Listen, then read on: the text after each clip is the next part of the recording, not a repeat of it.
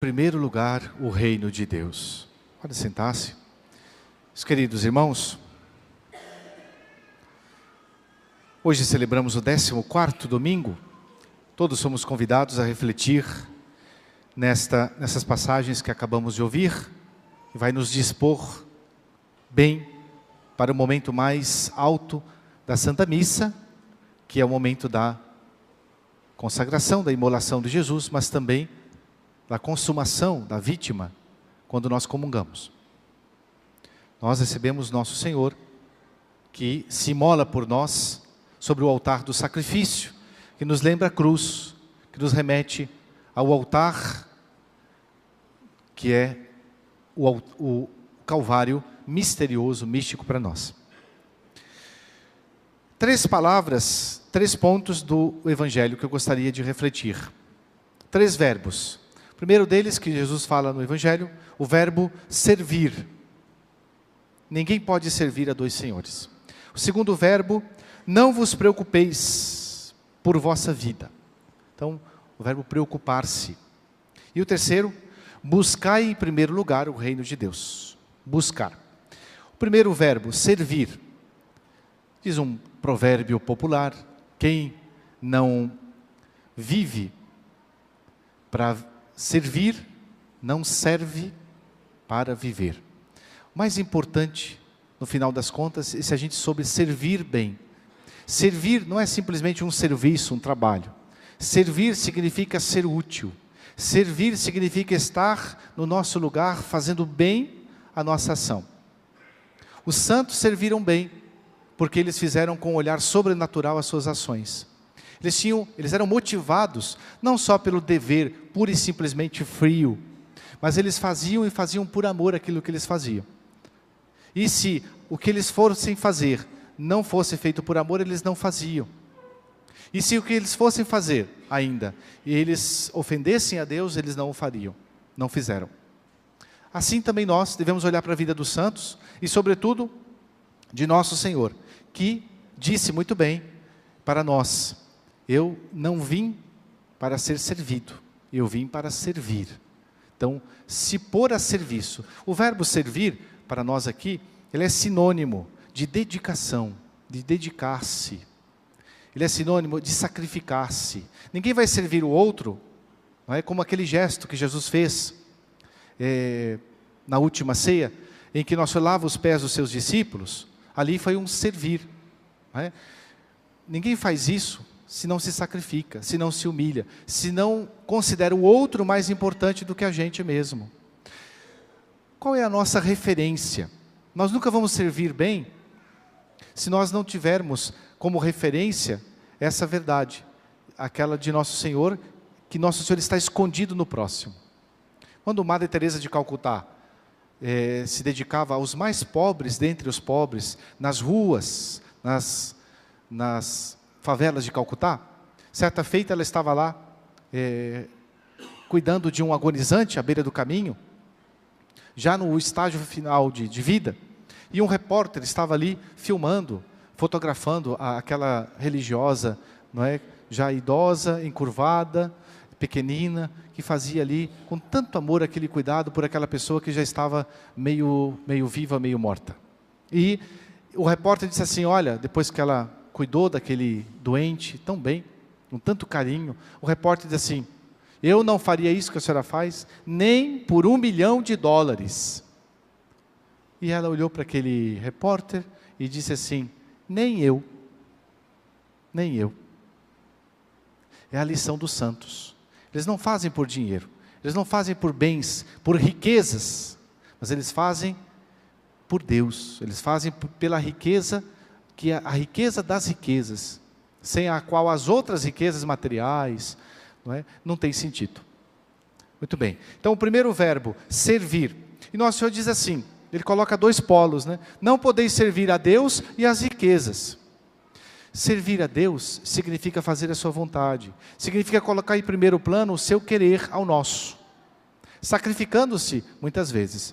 A primeira leitura fala das obras da carne e das obras dos frutos do Espírito. E, e, São Paulo diz aos Gálatas, ele diz, olha, vocês não podem fazer tudo aquilo que vocês querem. nós temos certas tendências dentro da gente que são para o mal, que são para os vícios. A tendência à preguiça, a tendência à avareza, à ambição, ao egoísmo, ao egocentrismo, à impureza, à luxúria. É? São tendências que nós temos e que nós temos que mortificá-las, se nós quisermos de fato servir a Deus. Do outro lado, nós temos as, as riquezas, que nosso Senhor fala, não podeis servir a Deus e as riquezas. Que riquezas são essas? Não é só o dinheiro, não é só as posses, não são os bens materiais. Tudo aquilo que a criatura é riqueza. Porque Deus deixou não como um fim em si mesmo, mas como um meio para a gente atingir o fim que é Ele, que é Deus. Tudo, tudo aquilo que foi criado, foi criado para servir-nos de meio, de instrumento para a gente alcançar o céu, para alcançar o céu e alcançar a Deus. Quando nós utilizamos das criaturas para como, como um fim último, nós nos esquecemos de Deus. E aí erramos o caminho. E aí aquela riqueza, aquele bem que Deus deixou para a gente, se torna um empecilho. Não reflete mais a Deus. Depois do pecado, a gente olha para as criaturas e a gente não, não se lembra do Criador. A gente olha para uma pessoa bonita e a gente pode pecar com o olhar uma pessoa bonita, por exemplo. Ao contrário, a gente olhando a beleza de uma pessoa, a gente deveria logo se lembrar da beleza que Deus colocou nas criaturas, para que a gente se lembrasse da beleza com B maiúsculo, que é o próprio Deus. É? Quando a gente olhasse, quando a gente visse que os bens, as coisas materiais, elas deveriam servir de trampolim, de escada para a gente alcançar o bem com B maiúsculo, que é o bem supremo, que é Deus. E às vezes nós nos apegamos às criaturas e nos esquecemos de dar o passo avante, que é o passo, da, da, o olhar de fé, o olhar sobrenatural. Por isso, as riquezas aqui é tudo aquilo que é criado e que pode servir de empecilho para a gente alcançar Deus. Pode ser uma pessoa, pode ser uma pessoa que nós amamos, pode ser um bem material, pode ser o dinheiro, por exemplo, quando nós buscamos mais enriquecer do que utilizar o dinheiro para a felicidade dos outros, para amparar aqueles que precisam. É? Enfim, pode ser até mesmo o trabalho, algo nobre, e que Deus nos, quer que nós nos dediquemos, mas que muitas vezes nós queremos, buscamos como um fim e não simplesmente como um instrumento para alcançarmos o céu. Depois nosso Senhor diz, segundo verbo, preocupar-se. Não vos preocupeis por vossa vida, pelo que comereis, nem por vosso corpo. Olhai as aves do céu, disse Jesus. Elas não semeiam, elas não ceifam, não recolhem nos celeiros, no entanto, vosso Pai celeste as alimenta. Não valeis vós mais do que elas? O que nosso Senhor está querendo falar é que se Deus cuida das criaturas menos nobres menos nobres, que são os seres, os animais, o mundo vegetal, o mundo animal, o mundo mineral, as coisas, quanto mais vai cuidar da gente. Se Deus cuida até de um passarinho no meio da, da, da, da floresta, ou de uma árvore, por que, que não vai cuidar da gente que tem mais do que o mundo vegetal e o mundo animal? Nós temos uma alma imortal. Então, essa preocupação, a preocupação, a angústia, às vezes pelas coisas materiais, pelo dia de amanhã, ou então até mesmo pela, pela, pela nossa saúde, são preocupações honestas, justas, mas que não devem tirar a nossa paz. Quando elas tiram a nossa paz, sinal de que a gente não está confiando no Pai do céu que cuida da gente. E por fim, o terceiro verbo, buscar. Buscar em primeiro lugar o reino de Deus. Buscar aqui é sinônimo de empenho, de dedicação, né? de diligência, de desejo profundo de alcançar. Buscar o reino de Deus significa, portanto, a gente buscar a santidade, a gente buscar a vontade de Deus em primeiro lugar, depois a nossa.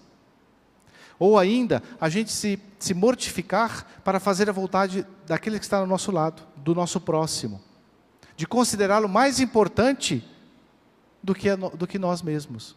Porque ali está escondido a figura de Jesus. Como a Madre Teresa de Calcutá, que não trabalhava por dinheiro, mas trabalhava porque ela via Jesus. E ela servia as pessoas porque ela via naquela face agonizante daquele, daquele moribundo a face de Jesus. Que a, a levou a deixar a sua vida de, de, de uma religiosa que se dedicava a, a, ao ensino, às escolas, para se dedicar aos mais pobres. Quando viu, descendo daquele trem, um pobrezinho que lhe parou, olhou nos seus olhos e disse: Tenho sede. Tenho sede. Ela se lembrou da frase de Jesus na cruz: Tenho sede. E ela se lembrou: aquele pobre ali, naquele pobre está Jesus que me pede alguma coisa, que me pede o meu servir, o meu dedicar-se. Vamos pedir a Nosso Senhor a graça de nós não perdermos o reino de Deus por banalidades, pelas riquezas, entre aspas, deste mundo, que são os pecados. Que nós possamos colocar a nossa, nosso olhar no além, no, a, depois das aparências, né? no olhar sobrenatural, isto é, o olhar de fé.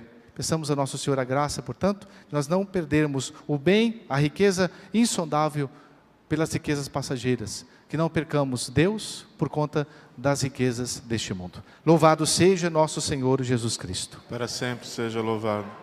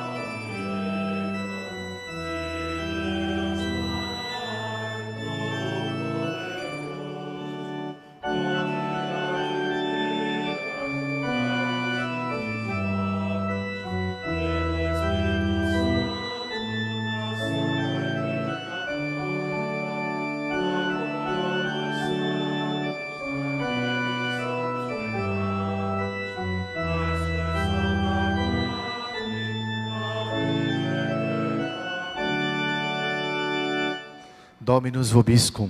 Et